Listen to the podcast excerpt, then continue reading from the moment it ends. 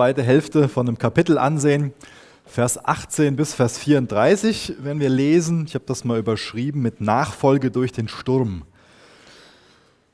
So ein Aspekt von Jesus, der in den Evangelien besonders betont wird, ist, dass er wahrer Mensch ist. Und es ist faszinierend darüber nachzudenken, dass er als kleines Baby auf diese Welt gekommen ist. Als abhängiger Mensch wurde er geboren, ist er aufgewachsen, musste dazulernen, arbeiten. Er hat gelebt in der Abhängigkeit zum himmlischen Vater und auch im Vertrauen auf seinen Vater. Mitleidend, betend, kämpfend, leidend und schlussendlich sterbend am Kreuz. Das ist ein Aspekt, dass er wahrer Mensch ist, dass Jesus wahrer Mensch ist. Ein anderer Aspekt, der auch immer wieder betont wird, ist, dass Jesus wahrer Gott ist. Wenn ich jetzt an den Predigtext von letzter Woche zurückdenke, dann war es nur eine Berührung von ihm und der andere Mensch wurde rein und geheilt. Wir glauben, dass er, Amen, wow. Ja, ist doch toll, wenn schon die Kleinsten vom Heiligen Geist erfüllt sind. Also als Christen glauben wir, dass er wahrer Mensch und wahrer Gott ist. Das ist wichtig, dass wir das betonen, dass er Gott ist. Das haben wir letzte Woche durch den Text gesehen, durch sein Verhalten, durch das, was er dort gezeigt hat, wie er gelebt hat. Und ich wünsche mir, dass wir das auch alle heute wieder neu in diesen drei Begebenheiten sehen, die wir heute uns ansehen in diesem achten Kapitel aus Matthäus. Da wird seine Autorität und seine Souveränität betont. Da wird unterstrichen, dass er Gott ist. Und das ist doch so was Wunderbares, wenn wir auf der einen Seite verstehen, als wahrer Mensch hat er Mitleid mit unseren Schwachheiten, weiß, was es für uns bedeutet, schwach zu sein. Er ist sündlos geblieben. Trotzdem weiß er, was Schwachheit für uns bedeutet. Und im Kontrast dazu ist es wunderbar zu wissen, er hat nicht nur Mitleid, Mitgefühl mit unseren Schwachheiten, sondern er ist als Gott in der Lage, uns zu helfen. Er ist souverän. Und da können wir drin ruhen, in diesen Wahrheiten. Das ist wichtig, dass wir die betonen und dass wir verstehen, was das echt für unser Leben bedeutet. Dass wir da ja, in den Wahrheiten ganz viel Frieden auch finden dürfen. Ich bete noch mit uns. Jesus, hab Dank für heute Morgen, dass wir dein Wort aufschlagen dürfen, dass wir uns treffen dürfen, versammeln dürfen in deinem Namen als deine Gemeinde. Wir bitten dich darum, dass du heute Morgen durch dein Wort zu uns sprichst, aber auch in der Gemeinschaft und im Lobpreis bitten dich, dass dein Wille hier mitten unter uns geschieht. Amen. Ich lese mal den Vers 18. Als aber Jesus eine Volksmenge um sich sah, befahl er, an das jenseitige Ufer wegzufahren. Den Vers hatte ich in der ähm, Auslegung schon fast so überlesen und hätte den fast übergangen. Dabei denke ich, dass es wichtig ist, auch den, den Vers da stehen zu lassen und den zu betonen, denn das spricht Bände über Jesus. Da ist eine riesengroße Volksmenge, die ihm nachfolgt, die mehr von seinen Wundern oder von seinen Worten oder weiß ja nicht im Einzelnen, was die Beweggründe waren, aber irgendwie wollten sie doch in seiner Gegenwart sein und wollten was von ihm. Aber Jesus geht her und will mit seinen Jüngern ans andere Ufer fahren.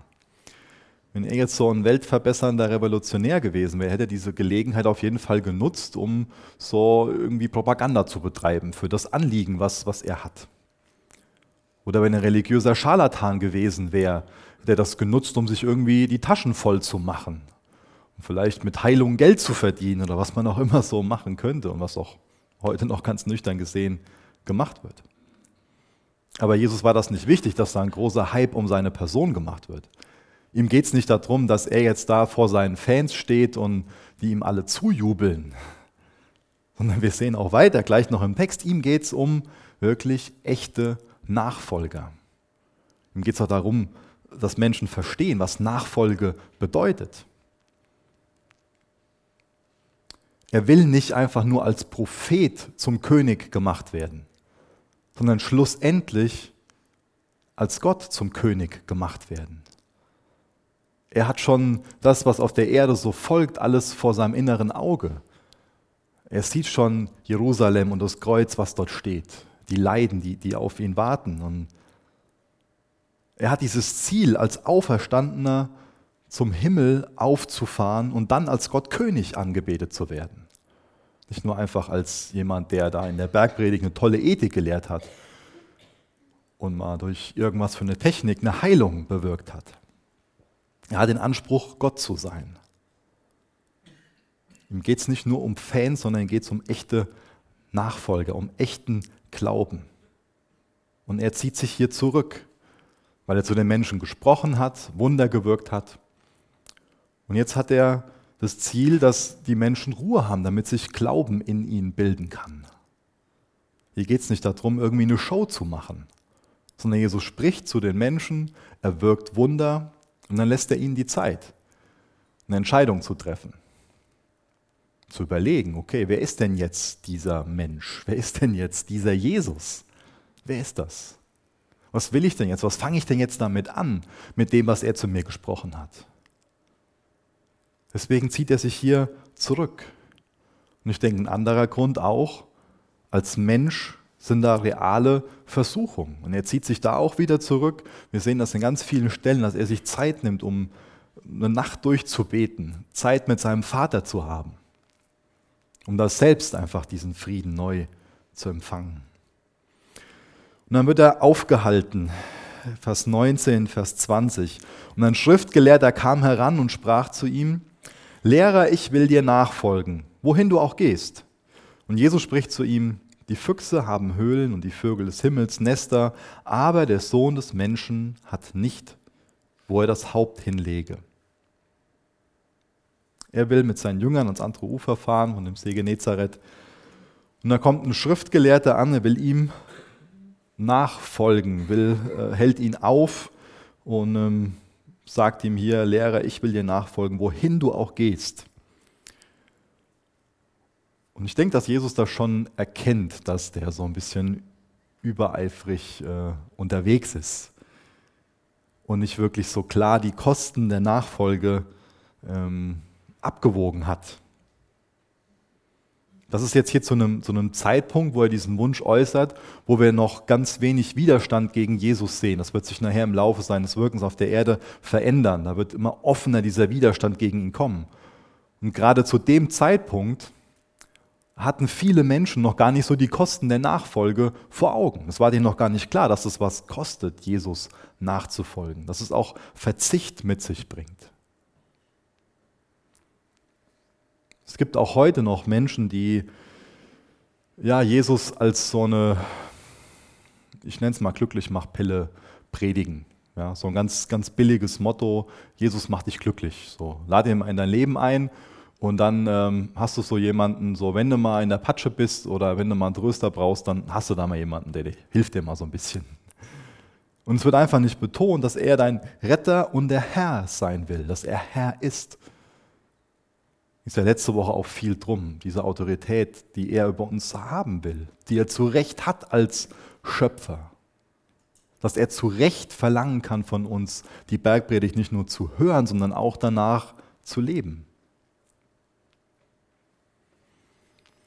Aber dieser Schriftgelehrte ist ein bisschen übereifrig. Er hat diese Kosten der Nachfolge nicht so im Blick. Jesus, ich will dir nachfolgen, wohin du auch gehst. Ja. Ich gebe so alles für dich auf und dein Wille soll in allem geschehen. Ich muss mich da auch mal ab und zu hinterfragen in Dingen, die ich bete oder die ich auch singe. Meine ich das wirklich so? Habe ich da die Kosten kalkuliert? Bin ich mir da bewusst über die Tragweite von dem, was ich da bete? Ganz pragmatisch äh, gesehen wäre es ja für Jesus ganz nett gewesen, so einen Schriftgelehrten, so einen Theologen mit im Team zu haben. Ja. Ist ja ein gebildeter Mensch und ist doch toll, wenn der mit in, in seiner Nachfolge steht. Jesus lehnt den Aspekt auch gar nicht von, von ihm ab, aber Ihm ist klar, dass diese Person damit konfrontiert werden muss, dass diese Nachfolge Jesu auch von einem Verzicht gekennzeichnet ist. Jesus hatte da nur eine vorübergehende Bleibe in Kapernaum. Der konnte mal da bei Petrus Schwiegermama ähm, fast auf der Couch schlafen, wenn die damals sowas hatten. Also der hatte kein eigenes Bett. Und sonst war er mit seinen Jüngern auf den Straßen, auf den Gassen unterwegs, ist durchs Land gegangen und Menschen begegnet, dort wo Menschen einfach so waren. Das bedeutete ganz viel Verzicht, kein fester Wohnsitz. Nicht, ach, jetzt ist 5 Uhr und jetzt gehe ich nach Hause, kann ich mal die Füße hochlegen auf die Couch, sondern ganz, ganz viel Verzicht. Er ist mit seinen Jüngern unterwegs, Jesus. Er begegnet den Menschen, er geht denen nach, wo Nöte sind. Und da muss er dieser Person, diesem Schriftgelehrten, diese Frage auch stellen, ob er quasi darauf zurechtkommen wird, auf diesen Aspekt der Heimatlosigkeit und auch der Ablehnung. Und das ist ja auch eine Sache, die wir uns wieder selbst fragen sollten. Was sind denn für uns die Kosten der Nachfolge konkret? Sind wir bereit, den Preis zu zahlen?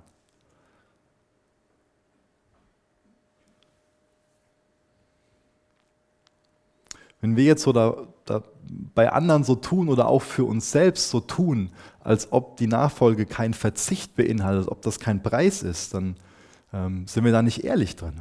Das ist wichtig, dass wir da ehrlich zu uns selbst sind und auch ehrlich zu anderen, wenn wir das Evangelium anderen Menschen weitergeben. Es hat Jesus nämlich nie behauptet, dass das einfach und bequem ist, so ein christliches Leben zu führen.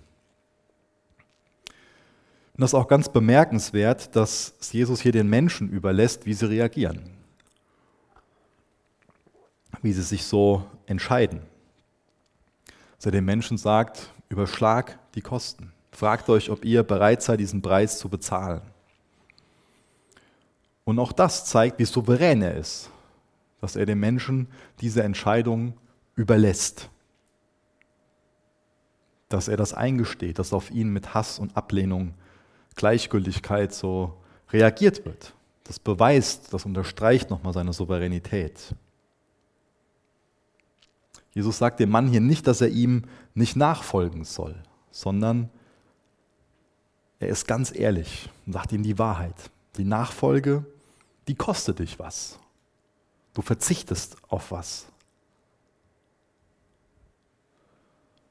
Und schlussendlich lesen wir gar nicht mehr so groß, was die Reaktion von der Person jetzt ist. Aber ich denke, wir können davon ausgehen, dass er die Kosten überschlagen hat und ähm, dass dann sein Bedürfnis vielleicht nach einem Zuhause oder nach Annahme einfach größer war und er sich von Jesus abgewendet hat. Vers 21 und Vers 22. Ähnliche Situation. Ein anderer aber von seinen Jüngern. Und das ist ganz wichtig, dass wir das beachten bei dem Text. Das ist schon ein Jünger, das ist schon ein Nachfolger. Also keiner von den Zwölfen, aber es ist ein Nachfolger, es ist ein Jünger, einer aus der größeren Gruppe. Ein anderer aber von seinen Jüngern sprach zu ihm, Herr, erlaube mir, vorher hinzugehen und meinen Vater zu begraben. Jesus aber spricht zu ihm, Folge mir nach und lass die Toten ihre Toten begraben. Deutliche Worte. Folge mir nach und lass die Toten ihre Toten begraben. Wie ist das denn hier gemeint? Ist da Jesus nicht ein bisschen krass, wie der dem hier vor den Kopf stößt? Ja, Vielleicht hätten wir jetzt da so eine andere Reaktion erwartet, dass Jesus sagt, ja selbstverständlich, klar, mach das. Und danach kommst du und folgst mir nach. Wäre vielleicht eine Reaktion, wo wir eher von ausgehen würden. Aber noch ein bisschen was, um das gut zu verstehen. Dieses Begräbnis von einem Vater oder von der eigenen Mutter, das war in der jüdischen, aber auch in der griechischen Kultur eine ganz wichtige Verpflichtung, ein ganz bedeutendes Liebeswerk, so eine unbedingte Pflicht der Pietät. Gewöhnlich fand die Beerdigung ähm, relativ zeitnah nach dem Tod statt, wurden nicht nur ein paar Tage gewartet, sondern ganz zeitnah fand das statt. Und dann hat sich die Familie quasi zu Hause eingeschlossen, um sieben Tage lang so im eigenen Haus zu trauern. Da konnte kein anderer mit dazukommen. Und dann circa ein Jahr nach dem ersten Begräbnis gab es nochmal ein zweites Begräbnis. Da wurde, ähm, wenn das Skelett dann nur noch übrig war, musste der Sohn dann in das Grab gehen und die Gebeine des Toten dann in so einem speziellen Gefäß sammeln und dann in der Mauernische in der Grabhöhle bestatten.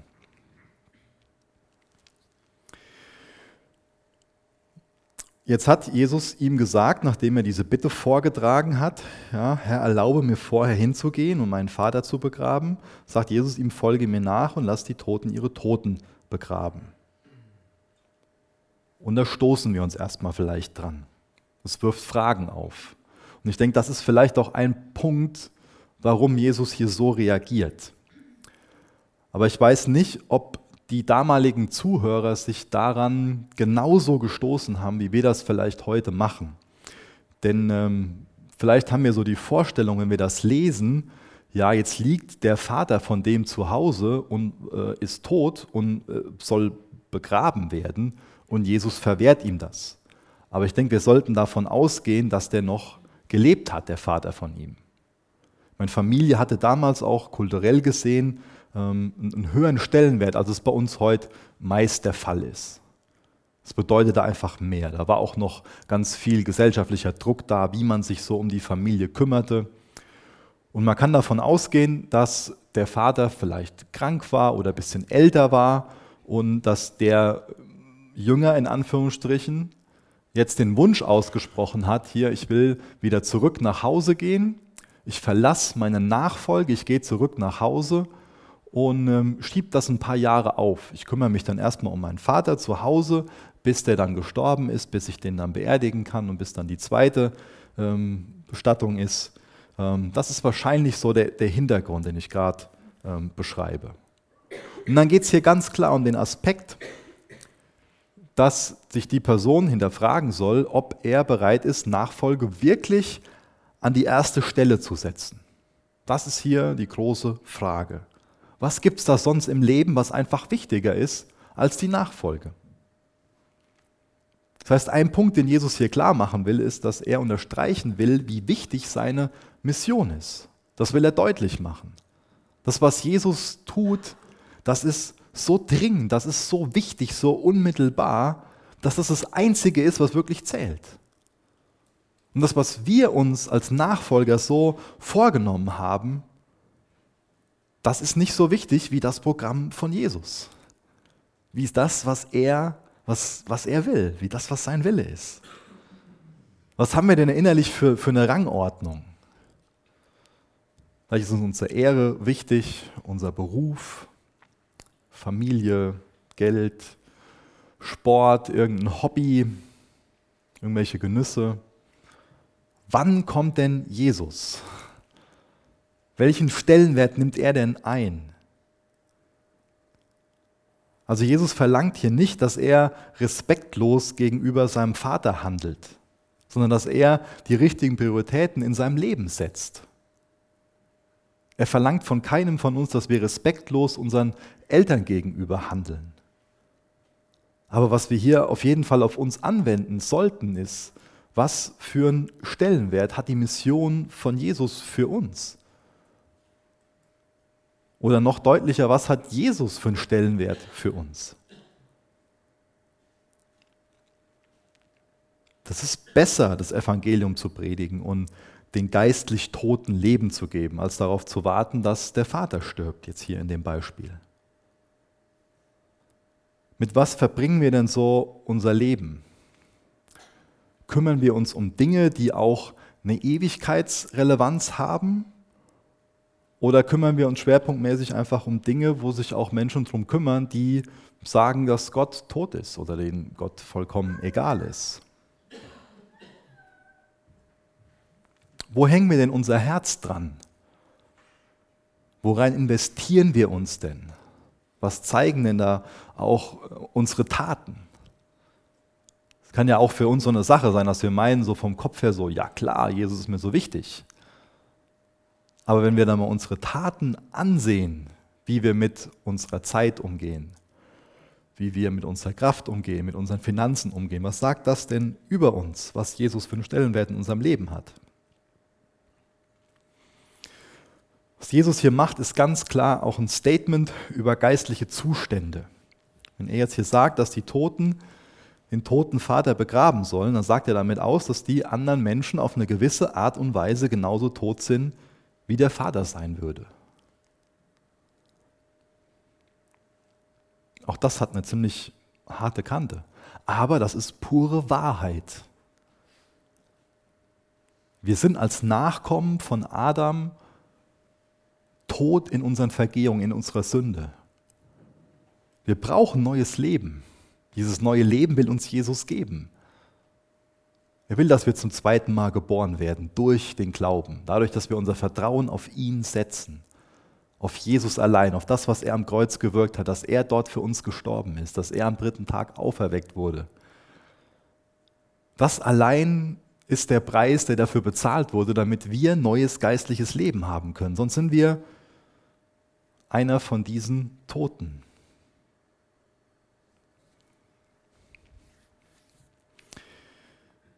Wir sollten diese Bibelstellen auslegen. Was ich damit meine ist, wenn wir das Wort wörtlich nehmen, was da steht, dann kommen wir schnell zu falschen Ergebnissen. Also Jesus lehrt hier kein allgemeingültiges Prinzip. Wenn wir jetzt hier ein allgemeingültiges Prinzip ableiten würden, dann würde das ja für uns bedeuten, dass niemand von uns einen festen Wohnsitz haben darf. Oder dass niemand von uns so den nächsten Verwandten beerdigen darf. Aber was er für ein allgemeingültiges Prinzip hier auf jeden Fall lehrt, ist, dass Nachfolge Verzicht bedeutet, dass da Kosten mit verbunden sind und die können wieder für jeden Einzelnen von uns unterschiedlich aussehen. Was ist denn der Preis der Nachfolge für dich? Es können zum Beispiel familiäre Probleme sein, bis zur Ausgrenzung, Probleme in der Ehe, es können berufliche Nachteile sein, Ablehnung, Spott, dass wir auf manche Wünsche oder Träume einfach verzichten müssen, weil die nicht mit dem, was Jesus vorhat, so übereinstimmen. Es kann sinkende Beliebtheit sein, kann auch materieller Verzicht sein. Es gibt viele Dinge, die Kosten der Nachfolge für uns sein können. Aber wenn wir dann auf der anderen Seite eine Rechnung aufmachen, was sind denn die Kosten, wenn wir Nein zu Jesus sagen? Wenn wir Nein zu Jesus sagen, sind wir geistlich tot. Plagt uns unser Gewissen, weil wir wissen, dass da Schuld ist, die wir auf uns geladen haben und wir durch irgendwas versuchen, ja, uns einzureden, dass es doch wieder getilgt wurde, vielleicht durch irgendwas Eigenes, was wir gemacht haben. Aber für unsere Schuld kann nur Jesus bezahlen auch Sinnlosigkeit, auch so ein ungestillter Lebensdurst, so eine Unzufriedenheit, so eine große Gewissensangst, das alles sind Kosten, wenn wir Nein zu Jesus sagen. Deswegen ist hier Jesus alternativlos. Er ist der einzige wahre Mensch und wahre Gott, der einzige, der rechtmäßig Herr über unser Leben sein kann und der einzige, der den Preis bezahlt hat, den er gut kalkuliert hat damit wir, damit uns vergeben sein kann. Damit die Rechnung von unseren Sünden, damit er da Tetelestai, es ist vollbracht, es ist getilgt, runterschreiben kann. Er hat diesen Preis bezahlt, der definitiv wesentlich höher ist als den Preis, den wir in der Nachfolge zahlen werden. Vers 23 und 24. Und als er in das Boot gestiegen war, folgten ihm seine Jünger. Und siehe, es erhob sich ein heftiger Sturm auf dem See, sodass das Boot von den Wellen bedeckt wurde. Er aber schlief. Der See Genezareth, der ist so circa 21 Kilometer lang und 12 Kilometer breit. Und er ist tatsächlich dafür bekannt, dass da ganz spontan Stürme aufkommen können. Das da noch, kann man am Ufer stehen und das Wetter genießen, Sonnenschein. Und innerhalb von ein paar Stunden hat sich das alles verändert. Und auf einmal kommen, kommt ein Sturm und Wellen auf. Das sind so ganz heftige Fallwinde zum Teil. Vom jüdischen Verständnis her wohnt im Meer die Macht der Dunkelheit, die Macht des Bösen. Das Meer ist für sie so ein Symbol für eine ganz wilde, unzähmbare Macht. ich denke, wenn wir am Meer stehen, dann können wir auch was von dieser Macht spüren. Ich liebe das, so am Meer zu stehen und äh, so die Wellen vor einem zu haben. Das ist schon, das hat schon einen Ausdruck in sich. Auch dies, diese Wandelbarkeit, dass man ähm, so zum einen auch so, so, eine Emotion des Friedens bekommen kann, wenn der Ozean so vor einem ist. Aber auf der anderen Seite auch, wenn dann so Riesenwellen aufkommen, wenn wir dann sehen, so ein, so ein Gespür für die, für die Gewalt des Meeres bekommen. Uns dann vorstellen, dass da so ein riesengroßes Schiff drin liegt und so ein paar Wellen dann in der Lage sind, das hochzuheben und es klatscht dann wieder aufs Wasser. Ist schon was Erhabenes. Und Jesus befindet sich jetzt mit seinen Jüngern im Boot mitten auf dem See. Und dann bricht so ein richtig heftiger Sturm los. Und der ist so heftig, dass selbst die Fischer unter diesen Jüngern, also Fachleute, die den See sehr gut kennen, dass die davon ausgehen, dass ihr letztes Stündlein geschlagen hat. Und dann haben wir eben gelesen in Vers 24, ganz am Ende, er aber schlief. Jesus schläft. Warum schläft Jesus hier? Jesus kennt auf jeden Fall seinen Auftrag. Und er wusste, dass er seinen Weg zum Kreuz bis zum Ende gehen würde. Und deswegen schlief er hier wie ein Kind. Sein Schlafen, das bezeugt seine Souveränität. Vers 25 bis Vers 27. Und sie traten hinzu, weckten ihn auf und sprachen, Herr, rette uns, wir kommen um. Und er spricht zu ihnen, was seid ihr furchtsam? Kleingläubige? Dann stand er auf und bedrohte die Winde und den See, und es entstand eine große Stille. Die Menschen aber wunderten sich und sagten, was für einer ist dieser, dass auch die Winde und der See ihm gehorchen. Den Jüngern, denen kommt das jetzt so vor, als will Jesus von ihrer Not nichts wissen. Traten hinzu, weckten ihn auf und sprachen, Herr, rette uns, wir kommen um. Jesus sieht den Kleinglauben in ihnen. Jesus schläft, weil er vertrauensvoll im Willen seines Vaters ruht. Und dasselbe, das sollten die Jünger in dieser Situation tun. Sie sollten ganz vertrauensvoll im Willen des Vaters ruhen. Und stattdessen bekommen die hier Angst, werden sogar von dieser Angst übermannt. Und weil sie von dieser Angst sich übermannen lassen, beschuldigen sie jetzt Jesus. Da werden viele Gedanken in ihren Köpfen gewesen sein. Ja. Jetzt sind wir schon mit Jesus hier im Boot, wir folgen dem doch nach. Jetzt kommt der Sturm und der ist am Schlafen. Wie kann der das denn machen? Wie kann der uns denn so jetzt hier im Stich lassen? Wie kann Jesus jetzt hier schlafen? Aber sie sollten ihm vertrauen. Sie vertrauen ihm nicht. Es kann bei uns heute noch so ein, so ein Schema sein, was, was abläuft. Dass wir misstrauen, dann von Angst übermannt werden und dann beschuldigen und, und einfach schlecht verhalten so. Mit Finger auf andere zeigen. Dann finde ich es sehr interessant, wenn man sich dann den vorherigen Abschnitt ansieht. Also nicht den wir uns heute angesehen haben, sondern am Anfang von dem achten Kapitel ein heftiger Kontrast. Zum Beispiel zu dem Glauben von dem Hauptmann vom Kapernaum. Kleinglaube der Jünger und dann ist da dieser Heide, der so viel Vertrauen hat. Die Jünger, die meinen hier, Jesus ist am Schlafen, aber Jesus schläft nicht. Er weiß genau, was passiert. Vielleicht meinen wir das auch schon mal in bestimmten Situationen in unserem Leben, dass wir uns die Frage stellen, ist Jesus hier am Schlafen? Bekommt er nichts mit? Meint er nicht, dass mal Zeit ist, einzugreifen?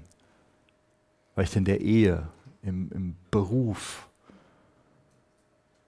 Da können manche Stürme sein. Vielleicht fragen wir uns da auch, ist Jesus denn am Schlafen? Interessiert er sich denn jetzt hier nicht für mich?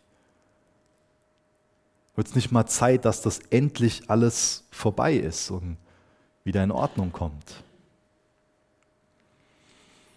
Jesus wird jetzt hier wach gerüttelt und weist die Jünger erstmal für ihre Angst zurecht. Jesus muss, bevor er hier jetzt handelt, erst einmal mit ihnen über ihren Glauben reden. Vielleicht ist das bei uns auch schon mal der Fall, dass er, bevor er handelt, mit uns erstmal über unseren Glauben reden muss.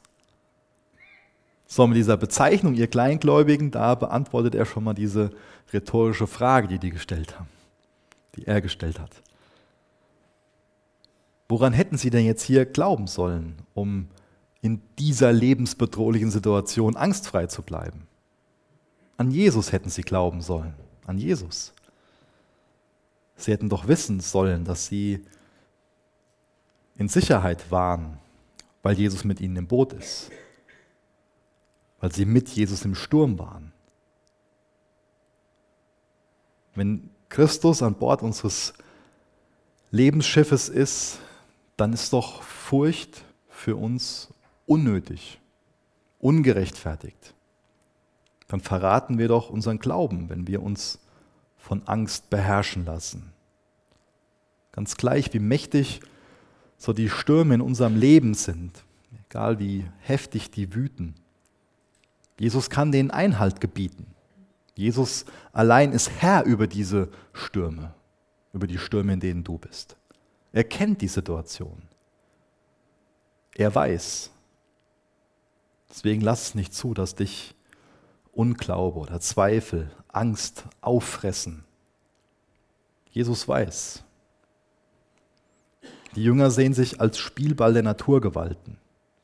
Aber Jesus der wusste, dass er sicher in der Hand des Vaters ist. Und wenn wir diesen Glauben an die Souveränität von Jesus haben, dann können wir abends so mit dem Psalmisten beten, Psalm 4, Vers 9, ich will mich in Frieden hinlegen und schlafen, denn du allein, Herr, gibst mir Geborgenheit. Psalm 4, Vers 9, ich will mich in Frieden hinlegen und schlafen, denn du allein, Herr, gibst mir Geborgenheit dann können wir wortwörtlich so den Schlaf von einem Gerechten schlafen. Nachdem jetzt Jesus den Glauben von den Jüngern kritisiert hat, legt er sich nicht wieder hin und schläft weiter, sondern er zeigt, dass er auch Herr über den Sturm ist. Er befiehlt dem Wind und den Wellen, sich auch wieder schlafen zu legen. Und die gehorchen ihm, wie gut erzogene Hunde. Denn die kannten seine Stimme. Jesus hat sie bei der Schöpfung schon in Existenz gesprochen. Sein Wort war genug und alles entstand. Und sein Wort ist genug, er spricht und da wird dem Wind und den Wellen Einhalt geboten. Jesus ist souverän über den Sturm. Er ist Schöpfer. Er ist souverän über alles. Er kann über jeden einzelnen Sturm in unserem Leben sprechen und alles muss gehorchen. Auch der Sturm, in dem du dich jetzt vielleicht gerade befindest, Jesus kann den mit einem Wort zum Verstummen bringen. Vielleicht will er das tun und so seine Macht zeigen, vielleicht will er das aber nicht tun und will es, dass du ihm lernst, im Sturm zu vertrauen. Ich finde, dass diese Verse auch ein, ein wunderbares Bild für das Evangelium sind. Nämlich die Rettung wird allein an einer Person festgemacht, an Jesus. So mit ihm sind wir sicher, egal wie heftig die Stürme in unserem Leben sind. Egal wie heftig die vielleicht auch für Fachleute wie jetzt die Fischer hier in Bezug auf den See zu sein scheinen. Wenn wir mit Jesus im Boot sind, dann werden wir am Ziel ankommen. Entweder durch den Sturm hindurch oder er spricht und es verstummt. Aber was ist unsere Reaktion? Was ist eine angemessene Reaktion auf Jesus? Ich glaube, die einzige angemessene Reaktion auf Jesus ist Glaube. Schlicht und einfach das Vertrauen, dass Jesus souverän ist, dass er Vollmacht über die Elemente hat, dass er Vollmacht über alles hat, dass er sprechen kann und dann muss sich alles seinem Wort beugen. Die einzige angemessene Antwort ist doch Vertrauen in der Form, dass wir sagen, Jesus, das ist der Sturm, bitte hilf. Wir dürfen ihm ja klar die Sehnsucht benennen, dass der Sturm bitte aufhören soll. Aber was ist denn unsere Antwort, wenn es nach Jesu Gedanken besser ist, dass der Sturm noch ein bisschen anhält? Meinen wir dann Gott zu sein und ihm zu sagen, der Sturm muss aber aufhören? Oder lassen wir ihn Herr sein und sagen mir, okay, dann will ich weiter daraus lernen. Ich will lernen, dir zu vertrauen. Ich will dich besser kennenlernen, durch den Sturm hindurch. Die Jünger, die hatten hier schon ziemlich viel mit Jesus erlebt. Die hätten schon sehr viele Gründe gehabt, ihm zu vertrauen. Der Hauptmann von Kapernaum, der hat noch nicht so viel mit ihm erlebt. Der hat mal ein paar Sachen gehört, so hören, sagen. Aber er hat diesen fokussierten, diesen erstaunlichen Glauben, dieses Vertrauen in die Souveränität von Jesus. Aber so langsam beginnt da was zu wachsen in den Jüngern. Das mag ich, wie dieser Glaube wächst, wie man das sehen kann. In Vers 27, da beginnen die Fragen zu stellen. Wer ist das? Was für ein Mensch ist er? Wie antwortest du denn auf diese Frage, wer dieser Jesus ist? Ist er wahrer Mensch, wahrer Gott? Der einzige Herr, der einzige Retter? Setzt du darauf deinen Glauben? Oder wenn du schon deinen Glauben darauf gesetzt hast, dass er Herr und Retter ist, dass er der Einzige ist, der dich von dir selbst aus deiner Sünde retten kann, dass er der Einzige ist, der dir vergeben kann. Wie drückt sich dann dieses Vertrauen auf ihn im Alltag aus? Behandelst du ihn denn dann tatsächlich als den, der Vollmacht über jeden Aspekt deines Lebens und der Welt hat? Indem du Vertrauen zeigst in allen Situationen.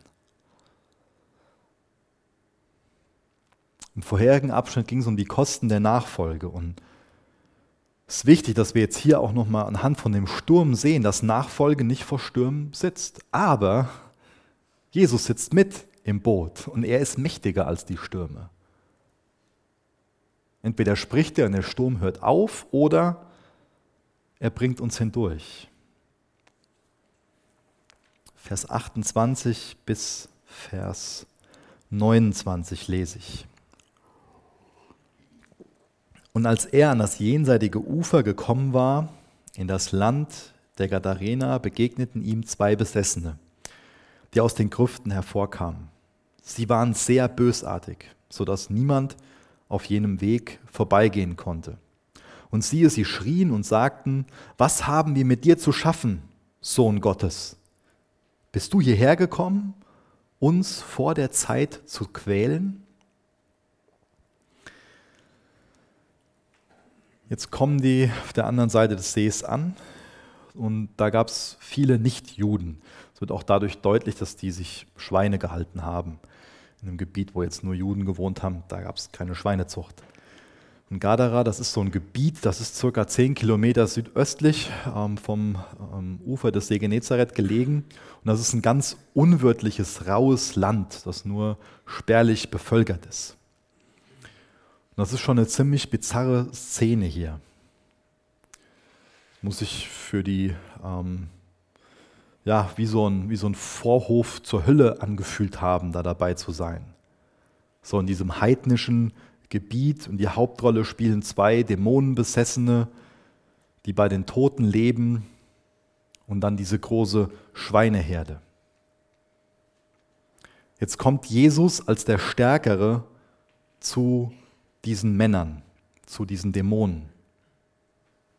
Er kommt zu ihnen und wird auch in der Situation wieder ganz souverän mit ihr fertig. Jesus wird mit allen Situationen ganz souverän fertig. Und diese Dämonen, die wissen hier, was für eine Stunde für sie geschlagen hat. Die sagen ziemlich viel Wahres über Jesus aus. Was haben wir mit dir zu schaffen? Sohn Gottes. Die nennen ihn Sohn Gottes. Die Jünger fragen sich noch, wer ist es denn? Aber hier, die Dämonen sagen Sohn Gottes. Bist du hierher gekommen, uns vor der Zeit zu quälen? Also die glauben auch da an zukünftiges Gericht. Und wir können ein Glaubensbekenntnis aus diesen Worten von den Dämonen konstruieren. Zum Beispiel in Jakobus 2, Vers 19 lesen wir, du glaubst, dass es nur einen Gott gibt, schön und gut. Aber auch die Dämonen glauben das und zittern. Die Dämonen, die glauben an die Gottheit Christi. Die glauben auch an die Realität von so einem zukünftigen Gericht. Vielleicht kann man auch sagen, die glauben ans Gebet durch die Bitte, die sie vortragen. Die Dämonen, die wussten, wer Jesus war und die wussten auch, dass er sie schließlich richten würde. Die haben ziemlich viel Glauben, könnten wir sagen.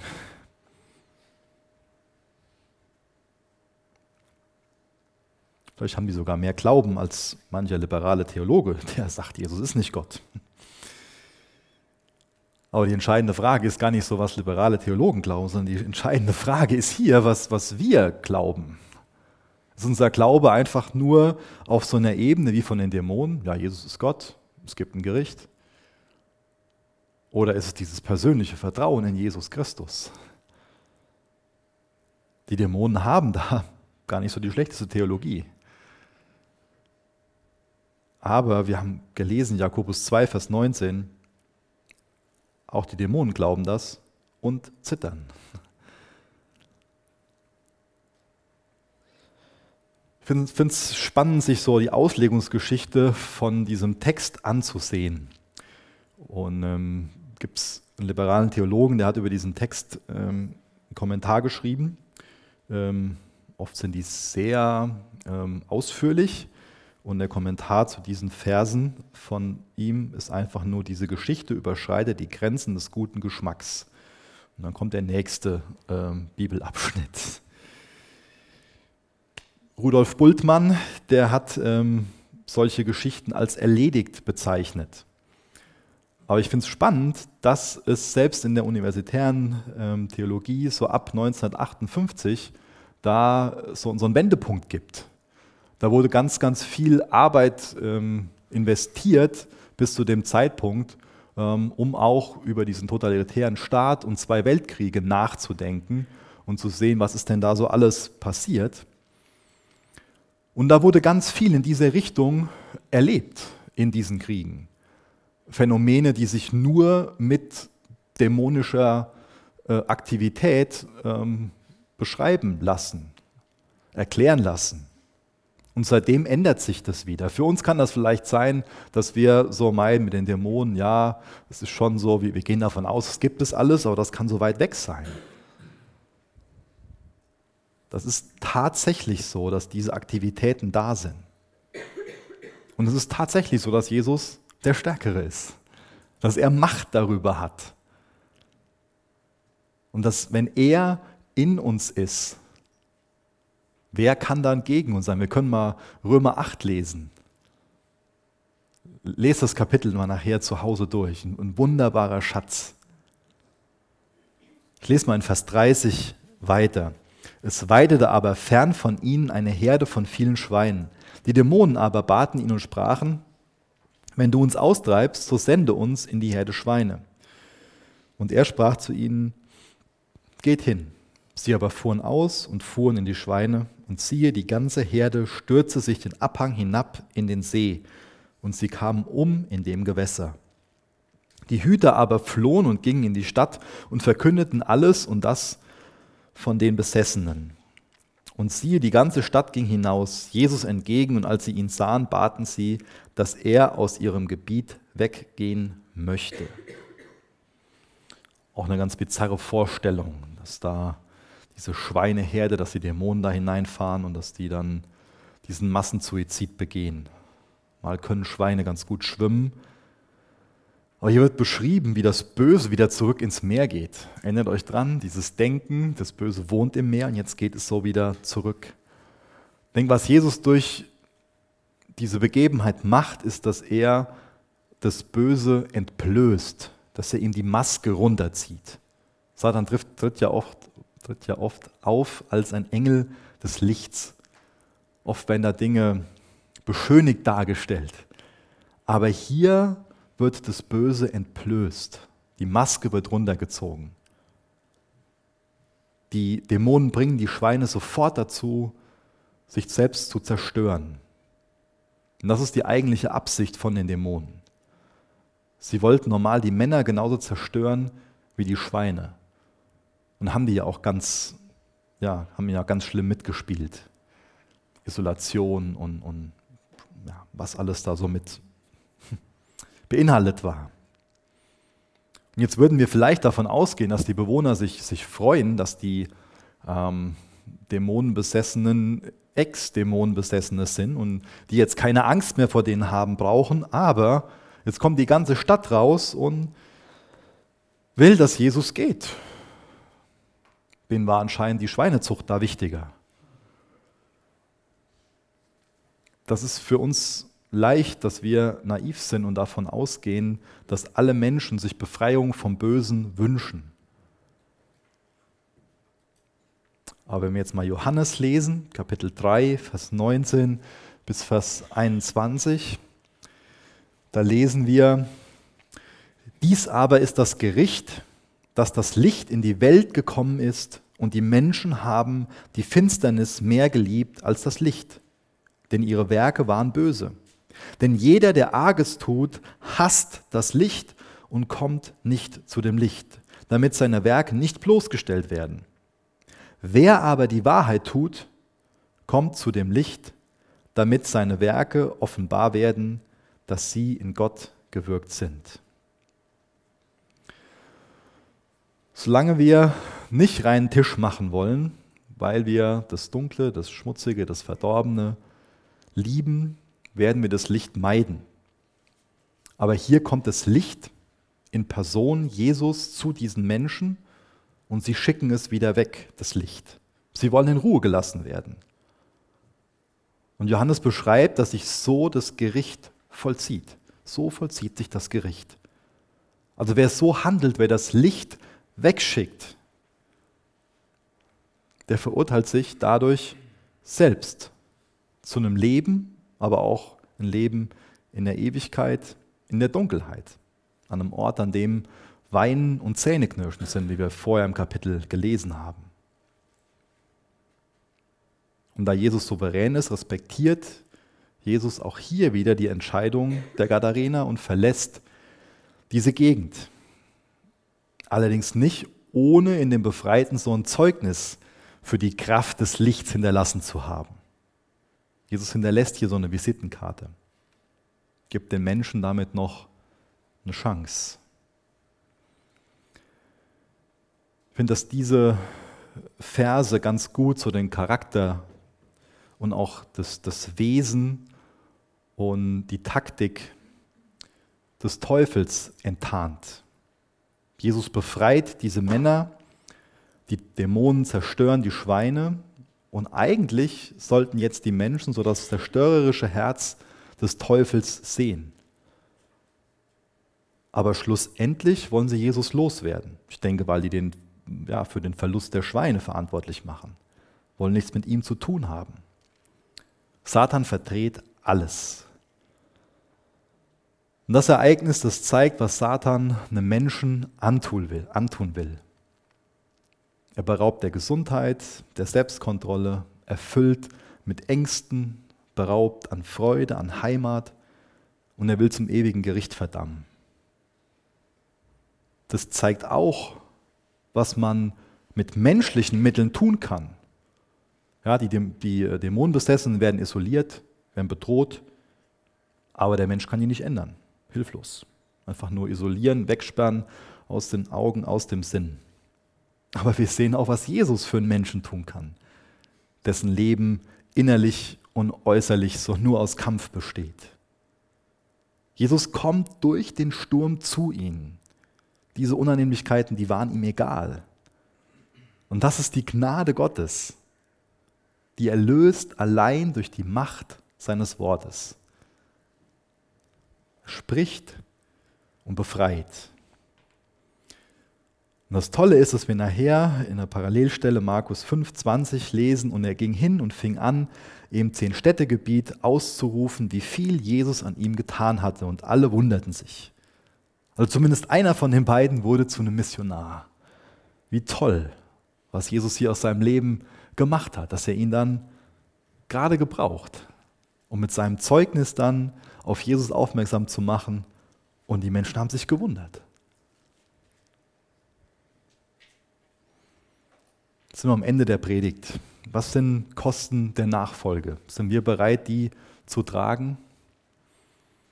Wie sieht das mit den Stürmen aus? Lassen wir es zu, dass auch durch Stürme Vertrauen in uns geweckt wird, dass Glaube geprüft wird, sich als bewährt erweist, dadurch noch kostbarer wird? Ihr könnt gerne mit mir aufstehen, ich will gerne am Abschluss mit uns beten.